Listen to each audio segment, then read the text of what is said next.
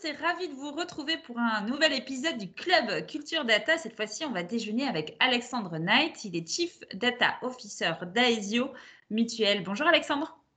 Bonjour Florence et euh, bonne année à toi et à, et à tous tes... Euh, à tous ceux qui nous suivent aujourd'hui. Ceux qui te suivent, exactement. on dit Night, hein, c'est ça? Oui, tout à fait. Parfait. Alors, euh, pour commencer, est-ce que tu peux me rappeler le, contexte un petit peu de l'entreprise dans laquelle tu interviens? Euh, alors, Aesio Mutuel est né au 1er janvier 2021. Donc, on, nous fêtons notre première euh, année, euh, né de la fusion. anniversaire. voilà, merci. né de la fusion en fait de trois, trois mutuelles. on représente 3600 collaborateurs au service de 2,7 millions de personnes protégées et principalement sur le métier de la complémentaire santé. mais en fait, Aesio Mutuel est plus grand que ça parce que Aesio Mutuel a euh, rejoint le, groupe AMA. En fait, euh, Aesio Mutuel s'est rapproché de la Massif et il y a tout juste un an également est né le groupe AMA euh, qui ensemble a racheté les activités d'Aviva France qui va devenir Abeille Assurance dans les, semaines et, mois à venir. Et ensemble, on forme un groupe de 18 000 collaborateurs qui couvre 11 millions de, personnes sur l'ensemble de l'offre assurantielle et protection. Donc c'est aussi bien, donc je le disais, la complémentaire santé, mais c'est aussi l'assurance dommage, auto-habitation et assurance de personnes, euh, épargne, prévoyance, euh, etc. Donc on, forme en fait le, cinquième acteur sur le marché de l'assurance en France. Et c'est des entités qui sont euh, indépendantes les unes des autres ou, est-ce que, est que vous avez des échanges? Donc toi, tu es Chief Data Officer d'une, de ces entités. Est-ce qu'il y a des échanges entre vous? Comment ça se passe? Tout à fait. Donc, on est, nous sommes des marques indépendantes. Donc, on opère nos produits et nos services de manière totalement indépendante et on a des échanges de, de bonnes pratiques euh, avec mon homologue de la data de la Massif, par exemple, euh, etc. Donc, c'est euh, c'est un groupe qui met en, en, commun ces marques au service du marché français. Voilà. Très bien. et, en quelques mots, c'est quoi le, rôle attendu de la data aujourd'hui au sein de la stratégie de ton entreprise? Alors, je, je, pense que le, quand on parle de, de, rôle de la data, il est un peu il est un peu partout pareil. Euh, c'est d'aider nos entreprises à devenir euh, de réelles data-driven compagnies. Mmh alors, euh, tu vas me dire que c'est un peu tarte à la crème, peut-être. Alors, j'ai déjà entendu, je crois. Hein. tu l'as déjà entendu. Alors après, comment ça peut se concrétiser? Pour moi, la traduction que j'en fais, c'est en fait d'aider les métiers au sein de la mutuelle à essayer d'apporter la bonne réponse, la bonne offre, le bon service à nos clients au bon moment. Hein. c'est de rendre en fait l'expérience euh, la plus mémorable possible pour euh, acquérir de nouveaux adhérents, ce est le nom qu'on donne à nos, à nos clients dans le monde de la, de la mutualité. Euh, et puis les développer, développer la, fidélité et la relation qu'on a avec eux. Voilà. donc ça, c'est déjà c'est un objectif assez, assez générique aujourd'hui dans l'ensemble des mmh entreprises. C'est aussi de, de, développer les bons cockpits de pilotage pour nos équipes en interne, pour s'assurer que petit à petit on progresse vers cette, cette vision de l'amélioration de l'expérience euh, client. Et puis, comme on est dans le cadre d'une fusion, comme, comme je l'indiquais, un, an après la fusion, une fusion, c'est toujours des entreprises qui arrivent avec leur organisation, leur process et leur système d'information. On a encore, malgré euh, une première année avec euh, d'énormes travaux de convergence qui ont pu être menés, on a encore des silos de data à droite et à gauche. Et donc, l'ambition, c'est d'aider les collaborateurs à, retrouver un accès facilité et sécurisé euh, à, leur, euh, à. D'ailleurs, c'était intéressant, tu, quand on a préparé cet échange, tu me disais que tu avais mis en place euh, un questionnaire. En fait, tu as fait questionner les collaborateurs pour savoir qu'est-ce qu'ils attendaient de la donnée. Et c'était cet accès qui était revenu. C'est ça Tu peux nous raconter? Parce que ça, je trouve que c'est une démarche aussi qu'on n'entend pas forcément, le fait d'embarquer les, les, collaborateurs, en tout cas de les questionner sur ce qu'ils ce qu'ils en attendent de, de la data. Oui, alors euh, la direction data, c'est une création. Aucune des trois mutuelles n'avait une direction data. Donc c'est vraiment une direction, une entité toute neuve au sein d'Aesio Mutuel.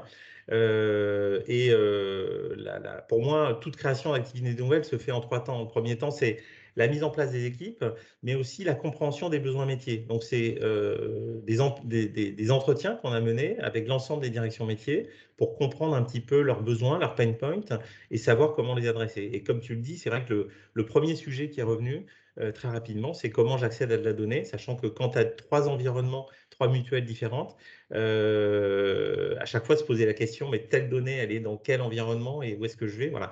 D'où la nécessité de créer très rapidement, d'avoir ce projet d'un container de data unique qui puisse consolider et agréger l'ensemble des données des, trois, des, trois, des trois mutuelles. Et donc, mmh premier, premier besoin qui était ressorti. Toi, tu m'as aussi parlé d'une logique euh, de, travailler en, trois années. Tu as une stratégie en trois ans, une logique de mandat en trois ans. C'est intéressant. C'est quoi tes trois étapes pour voir un petit peu comment tu. le, temps 1, comme je le disais, c'est à la fois l'équipe et la compréhension des besoins. Et puis, la mise en place des fondations euh, euh, technologiques. Hein. donc, la mise en place, donc 2021, c'était ça. l'identification, l'époque qu'on a pu réaliser sur différentes solutions pour finalement retenir une plateforme Big Data, donc euh, les outils, la partie humaine, la partie des outils. Et data science euh, est, toujours en cours sur la partie euh, data vise. Le temps 2, ben, c'est les premiers délivrés en fait. Hein. Maintenant qu'on a compris les besoins métiers, les fondations sont là. C'est comment on va délivrer en fait les premières preuves au métier. Euh, et puis l'année 3, le temps 3, c'est euh, plus du fine-tuning. On apprend de nos erreurs du temps 2 et puis on, va s'améliorer. Et là, bien sûr, c'est sans fin parce qu'on s'aperçoit qu'en mettant en place en fait, des nouvelles euh, technologies, on ouvre aussi des possibilités nouvelles au métier. Je sais très bien que ce qu'on fera dans un an, on n'a pas idée aujourd'hui de la moitié de ce qu'on va faire dans un an. Parce que voilà, on ouvre tellement de portes en termes notamment de, de capacité à, à manipuler, à agréger, à retraiter de la donnée qu'on n'avait pas auparavant. Euh, voilà, je suis, je suis, il me tarde d'être dans un an pour voir euh, tous les, nouveaux cas d'usage qu'on aura pu développer. Là, tu es à l'étape 2, hein, c'est ça, sur ces trois années? Oui, exactement. On, démarre l'étape 2, exactement. Ok. Euh, et par rapport à toute cette, cette, cette vision que tu, tu, as des choses, pour toi, l'enjeu de l'acculturation à la data des collaborateurs, en quoi c'est un outil? À quoi ça sert dans, Comment tu le positionnes par rapport à ta vision globale?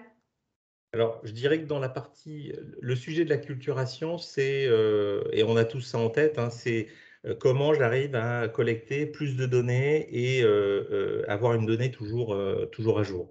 Donc, c'est que l'ensemble des collaborateurs, que ce soit des commerciaux, des gestionnaires et des personnels en interne, soient vraiment éclairés sur l'intérêt de collecter de la donnée et, de l'avoir à jour, que ce soit des données et dans la relation qu'on a avec des prospects, avec des, adhérents, mais aussi des distributeurs, des partenaires et des, fournisseurs. Donc ça, c'est un enjeu global et c'est un enjeu au temps long parce que avant d'être capable d'expliquer ça à mon partenaire, à mon adhérent, il faut que moi-même j'en ai compris le, sens, donc ça prend beaucoup de temps.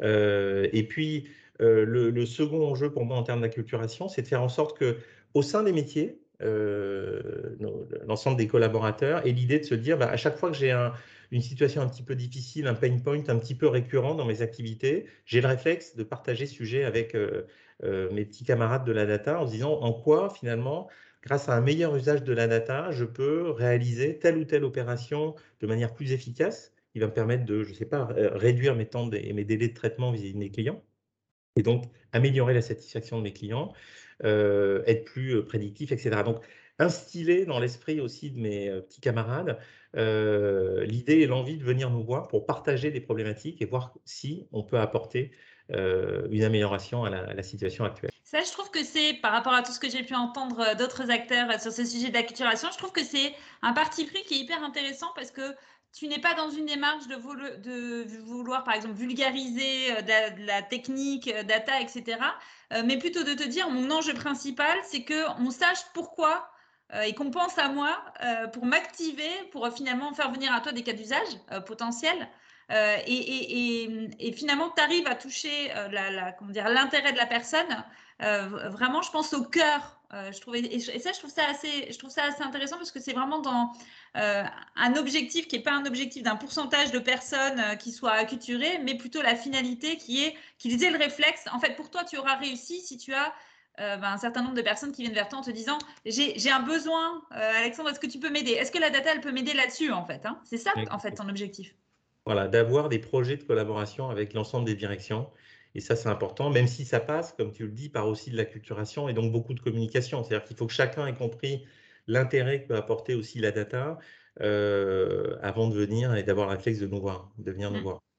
Est-ce qu'il y a des prérequis à ça? Parce que je pensais par exemple, j'imagine que si des personnes viennent vers toi, elles peuvent avoir peur pour, euh, ben, par exemple pour la sécurité de, leur, de leurs données. En fait, si on n'a pas forcément l'idée de tout ce qui se passe derrière, la machinerie qu'il y a derrière, il peut y avoir pas mal d'appréhension. Est-ce qu'il y a des prérequis, en tout cas des conditions euh, sur lesquelles tu es vigilant par rapport à ça? Alors déjà, tout ce qu'on fait, euh, on le fait main dans la main, toujours avec les équipes à la fois des PO et, SSI, sur tout ce qui est privacy, security by design. Mais encore faut-il l'expliquer. Donc c'est tous les enjeux d'appropriation. Et là, aujourd'hui, euh, un de nos enjeux euh, cette année, hein, c'est de travailler sur un, plan euh, d'acculturation. On reprend l'ensemble des thématiques, des grandes thématiques sur l'intelligence artificielle, la gouvernance des données, les chatbots, etc. Euh, et on est en train d'identifier différents euh, euh, supports et, canaux, alors que ce soit des articles sur l'intranet, des webinars, impliquer des personnes en interne, des experts de la data ou des gens du métier pour voir comment eux, ils utilisent en fait ces nouvelles capacités-là. Mais aussi des experts externes qui puissent venir éveiller les consciences et prêcher la bonne parole autour de la data euh, en interne. Donc ça, on travaille dessus avec la communication, également avec l'équipe RSE, hein, puisque c'est des sujets aussi plus en plus importants on l'a donné.